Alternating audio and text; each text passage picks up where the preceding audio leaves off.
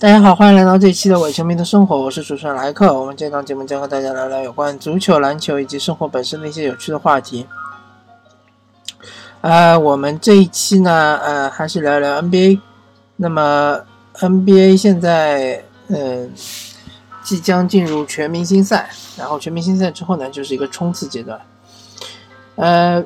我个人是相对来说比较关注火箭队。那火箭队呢，最近这段时间表现啊，也不算特别出色吧，啊，基本上是处于一个一胜一负、一胜一负的这样一个节奏中。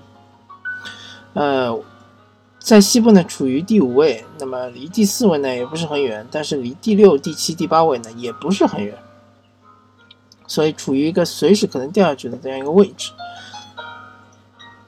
啊，我。这一期呢，不和大家聊火箭队本身，我们来聊一聊詹姆斯哈登。那么，詹姆斯哈登这个赛季是一个非常具有话题性的呃一个赛季，或者说是一个最具有话题性的一个球员。首先，他的得分非常的爆炸啊！现在到目前为止，他已经场均得分达到了快要达到三十六分。呃，他拉开了第二名，大概有。六到七分这个样子，嗯，这个在场均得分来说是非常的可怕。呃，其次呢，就是很多，呃，我不知道美国那边的评论员会怎么说，但是很多国内的球迷，呃，或者某一些评论员可能会认为詹姆斯哈登是获得太多的罚球，骗取或者说是骗取了太多的罚球，或者说是。碰瓷什么的，呃，反正就是编了一些很难听的一些话，或者说呃很难听的一些形容吧。认为詹姆斯哈登，嗯，能得那么多分，其实和他的这些呃碰瓷行为是不可分割的。呃，那么就这一点来说呢，嗯，其实。我个人，嗯，当然是持相反的态度的，对吧？呃，我个人是比较欣赏詹姆斯哈登，他是一个适应性非常强的一个球员。呃，之所以说，啊，那首先从他个人的一个技术，呃，技术的一个风格来分析的话，他他本身的这个技术风格是篮下和三分，对吧？呃，从篮下来说，他的其实他的得分效率并不高。嗯，大家可以看一下，呃，整个联盟的这个篮下的命中率，詹姆斯哈登是相对来说是偏低的那一种。呃，三分的话，当然他的效率是比较高的，但是比起那些效率更高的球员，像这个赛季啊爆发的布伦戈登来说，那还是差距还是比较大的，对吧？所以这两点它效率都不占优，他是怎么做到这个能够拿到得分王，或者说是已经接近于得分王的这样一个水平的呢？呃，很多人说是因为他的造犯规，对吧？呃，其实造犯规这个技术，如果你非要说造犯规算是一门手艺或者一个技术的话，这个技术其实，呃。首先是每个球员都想要获得的、获取的，其次是掌握这个技术其实难度挺大的。呃，一方面来说，这 NBA 赛场其实不是大家在平时打野球的那种场子，完全不是一个概念啊。NBA 球员犯规下手是非常重的，对吧？如果你没有一定的呃力量，就是你没有一定的这个身体素质的，作为一个呃基础的话，你在一场比赛中被对方犯个四五次规，你可能就完全就身体有点吃不消了，或者有点顶不住了，对吧？或者说，你如果是一个相对比较瘦弱的球员，那么你呃，比如说像路易斯威廉姆斯啊，或者凯文马丁啊这样的球员，他。当然也是造犯规比较多，但他这种造造犯规相对来说是，呃，怎么说是比较轻巧的造犯规，而詹姆斯哈登的造犯规很多情况下就是啪的一下就打到手上，或者甚至打到整个身体上，或者甚至于打到脸上、打到头上。那么，这个其实对于一个球员的呃整个这个力量训练要求是非常高的。而且詹姆斯哈登有很多是二加一甚至三加一，就是说你虽然你犯过了，但是没有影响他投篮，或者没有影响他上篮。这对于上肢力量要求是非常高的，对吧？大家看詹姆斯哈登，他的身体。他上肢力量非常粗粗壮，非常的厉害，对吧？啊，其所以说不是说你想造犯规就能造犯规。还有一点，你呃，很多球员造犯规其实是因为呃对篮下的冲击啊，达到造犯规的这样一个目的，对吧？呃，上篮或者是呃。试图上篮，当对手想要切球的那一下啊，有可能会造成犯规。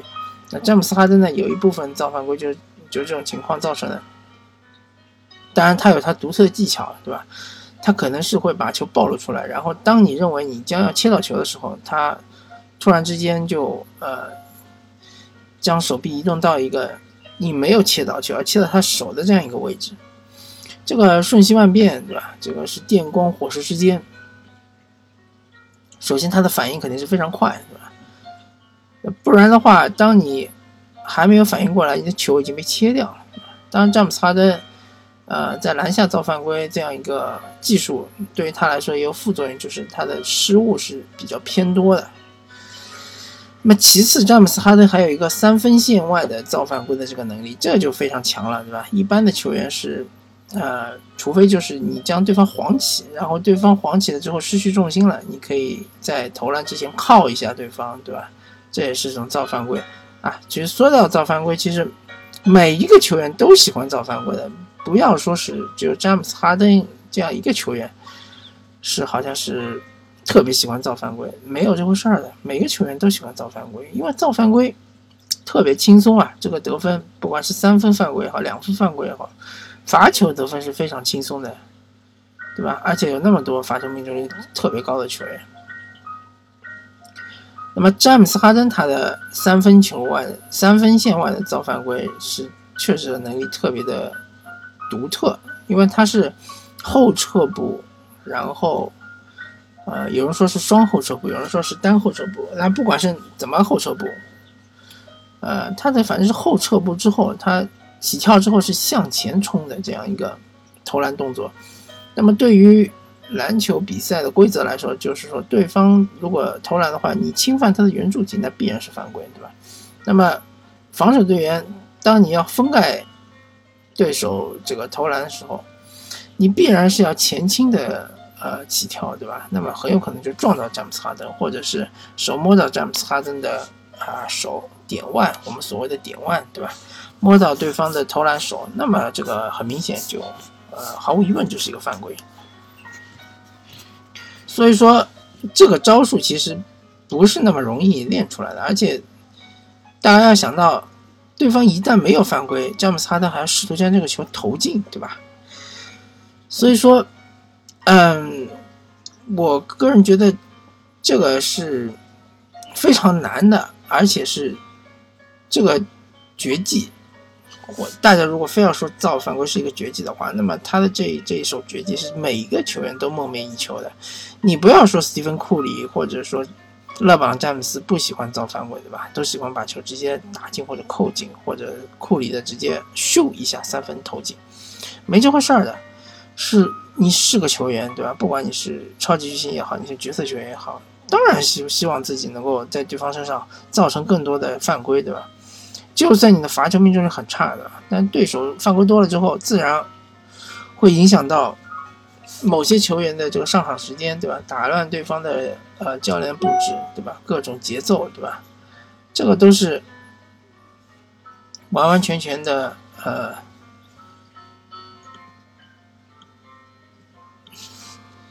是对于本方球队来说是非常利好的这样一个局面。所以不存在说只有詹姆斯哈登一个人喜欢造犯规，对吧？只有他毁了篮球，没有这回事儿啊。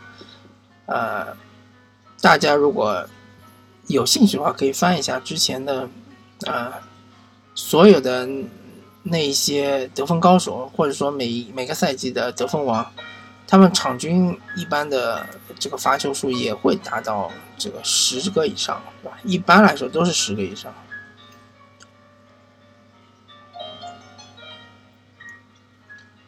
那个或者是十一二个，对吧？啊，一般都是这样。嗯，所以说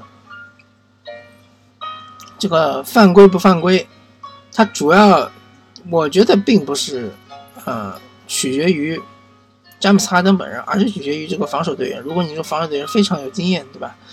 像是保罗乔治这样的球员啊，或者是莱昂纳德、卡瓦伊莱昂纳德这样的球员，那么詹姆斯哈登他。一一打一单打的这个成功率就会大大下降，对吧？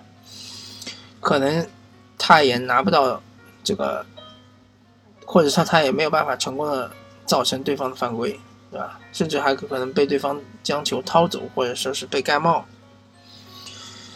呃，我只能说，詹姆斯哈登他罚球能够领跑整个联盟，只能说是啊，防守他的队员的能力不行，或者说是。经验不足，对吧？啊，你非要把这个事情怪罪到詹姆斯哈登头上，这个我觉得是有些本末倒置了，对吧？你就好像说，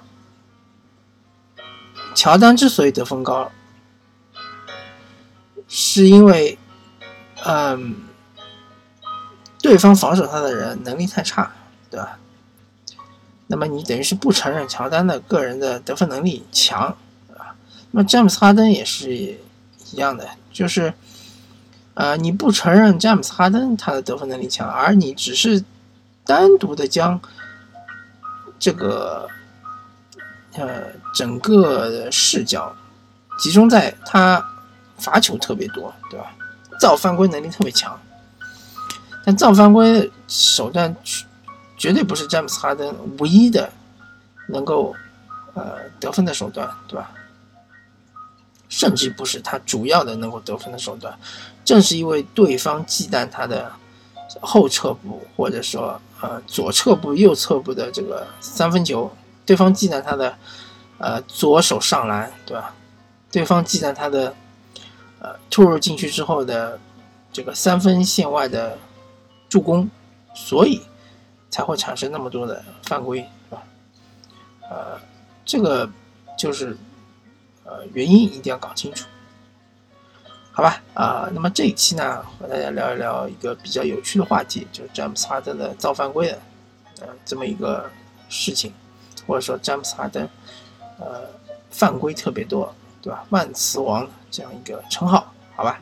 感谢大家收听这期的伪球迷的生活，我是主持人莱克，我们下期再见，拜拜。